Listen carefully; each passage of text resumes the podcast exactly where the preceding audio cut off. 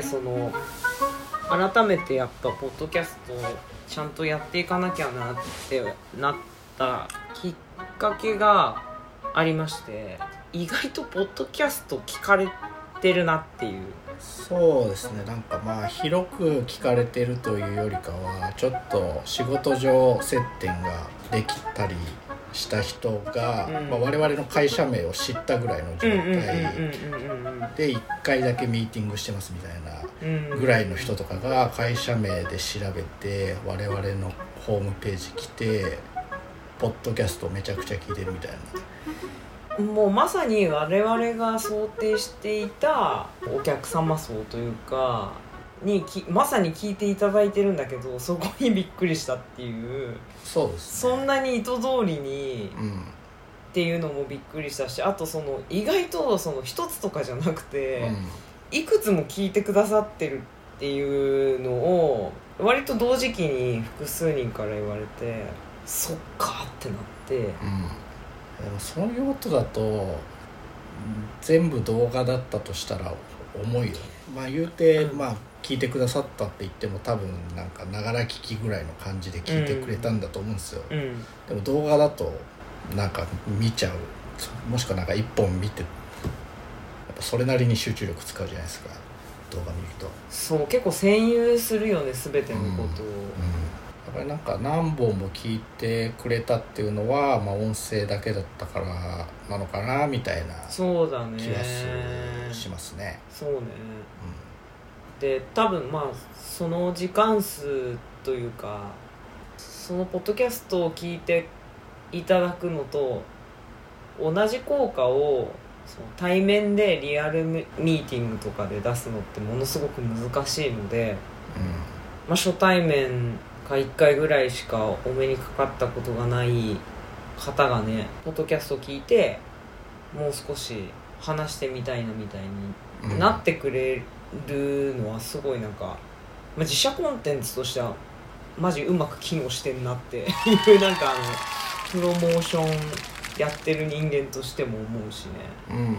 意外にだからすごく意図してコンテンツ作ると意図通りに届くもんだなとうん。思いましたね。そうですね。いや本当に本当に。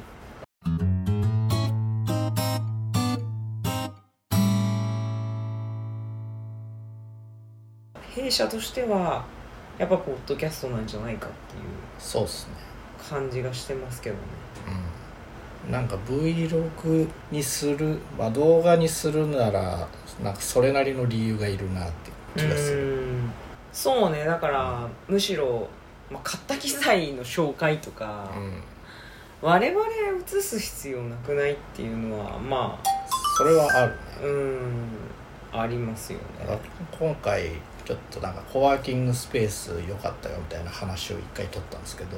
コワーキングスペース移せばいいよね。そうそうそうそう。そういうのを伝えるにはやっぱ動画だよね、まあ、我々もなんか伝わるように喋ってはいたけどやっぱり写真一発映像一発の方が伝わるじゃない、うんそうよね。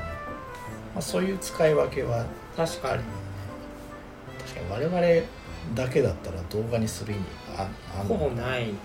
でもだからその動画を撮ってそれを見ながらの副音声的に音声乗っけてアップするのは全然ありじゃないですかそのパターンありそれはありですね。いろんなところに我々結構行くじゃないですか、なのでその場で撮った音声とかってやっぱ結構厳しい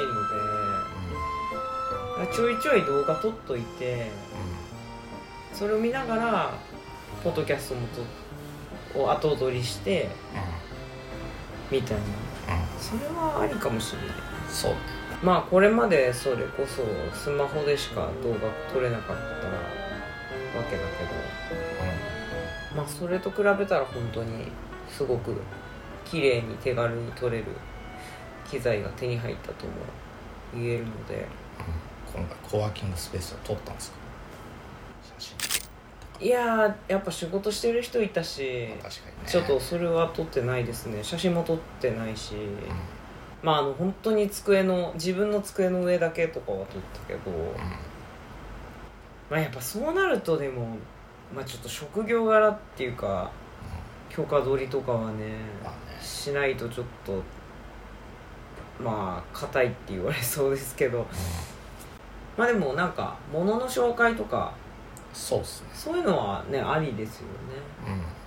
うん。だからまあ例えば機材の今回そのカメラの話とかもうんそそれだけ撮ってうん合わせてもいいんじゃうん。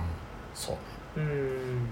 その方がうまくいくかもな。うん。うんちょっと今日のやつはお蔵入りにしてそういうのを一本取ってあげるか、そうしようか。ん。そうしましょう。そうしましょうそうしましょう、うん。という予告ポッドキャスト。はいそれでいきましょう。はい。じゃあ次回はカメラ紹介。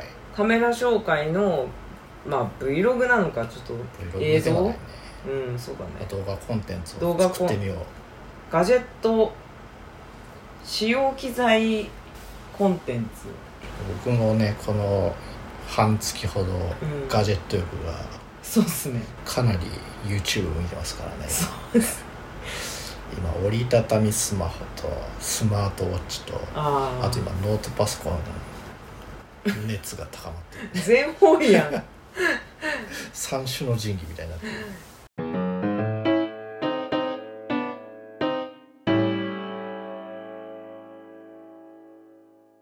まあでもなんかいやでもどうなんなんか今更さ私らがデジタルガジェット紹介してどうすんねんっていう気持ちは結構あったんだけど言われたことあるんですよ。なんか全然美容院とかでうん。うんなんか私アップルウォッチしてるじゃないですか、うん。そしたらなんかなんかすごい髪型はどうでもいいのにデジタルガジェットはこだわりがありそうですねみたいな感じになって。失礼な人だ なんかそう前段は言ってないけど私がこうもう何でもいいっすみたいな感じで言ったら、でもデジタルガジェットはすごいこだわってそうっすねってなって、でなんかおすすめ動画とかやってないんですかって言われたんです、うん。で本当にびっくりして、うん。そんな需要あるって思ったんですよ。いやでも僕思うのはやっぱガジェット紹介 YouTuber って、はい。まあ当たり前だけどまあパノートパソコンとかスマホとかカテゴリーは区切ってるかもしれないけど、うん。複数機種比較してるじゃない。うん。でもそんなこと一般人できないじゃない。うんうん。だから彼らはやっぱ現実的じゃないよ。どういうこと？複数の機種同時に使ったからなんかさこれに比べてこっちがいい、うん。ここが良かったそうだね。とか言うけどさ、実際のユーザー体験ではないじゃない。そんなユーザーいないじゃないあとか少なくとも多くのユーザーがそうじゃなくてさ、あうん。一台を頭絞って買うわけじゃないですか。そうねそうね。まあそれは自分もそうだしね。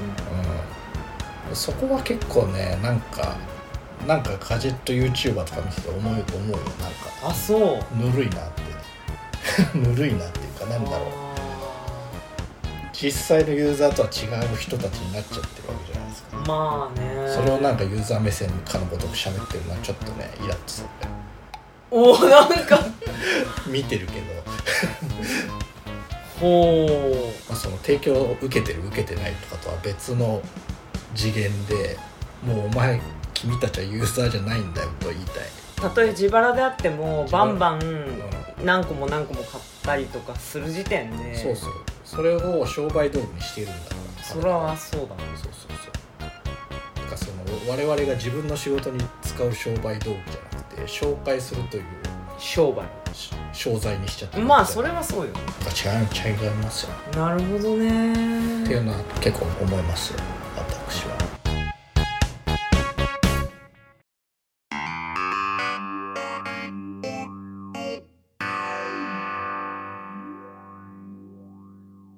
ゲームとかはさ何本やっててもやってる感あるけど、うん。ガジェットはやっぱ我々がガジェットを紹介する意味意味があんのかなって。でもそうだから僕も今頭絞ってスマートウォッチどれ買おうかみたいなのを今3機種ぐらいに絞ってるわけですよ。うん。あそんなにあんの？まだ3機種ぐらいちょっと絞りきれてアンドロメイド系は機種がいろいろあるからね。そうそうそうその葛藤とかを含めて喋るのはニーズがあるんじゃないですか。ああ我々はとにかく自分の仕事っていうものがあってそれに対しての要求仕様とか、うん。まあどれくらい合致するかみたいなのも頭知ってるわけだから。財布事情もあるじゃないですか。そうね。そう。まあちょっとだからやってみてもいいのかもしれないよね。この間ウェブの統計レポートとかで見たけど、う例えばまあ名前出してたけどヒカキンみたいな大物インフルエンサーよりもんうん自分が信頼しているマイクロインフルエンサーみたいなそんな視聴数多くない人の方がうん。なんか信憑性を感じるみたいな、あまーあ、それと一緒でさまあ僕とか加納さんの仕事ぶりとかを知ってる人からしたらさ、うん。ガジェット YouTuber よりも我々の喋ってることをうん。知りたいというニーズはあるんじゃないですか？可能性がある。でも結局なんかあれじゃないですか。今日我々が考えてることが表出すればさうん。オリジナリティがあるわけでガジェットのことを喋ってるけど我々の仕事のスタンスとかまあまあそうよね。伝わればまあ面白い確かに確かに。まあもうなんかそこはもうニアリーイコールどころかもう100%それしかないからね。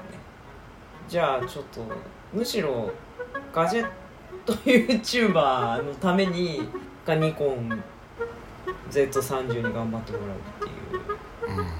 すごいねやっぱ広角レンズだから本当カメラの目の前に物を置いても全然撮れますよ。でそれをちょっとやってみましょうかね。あポッドキャストはポッドキャストでうやってっていう形でん。うん。はい。やってみましょう。やってみましょでは今日はこんなところで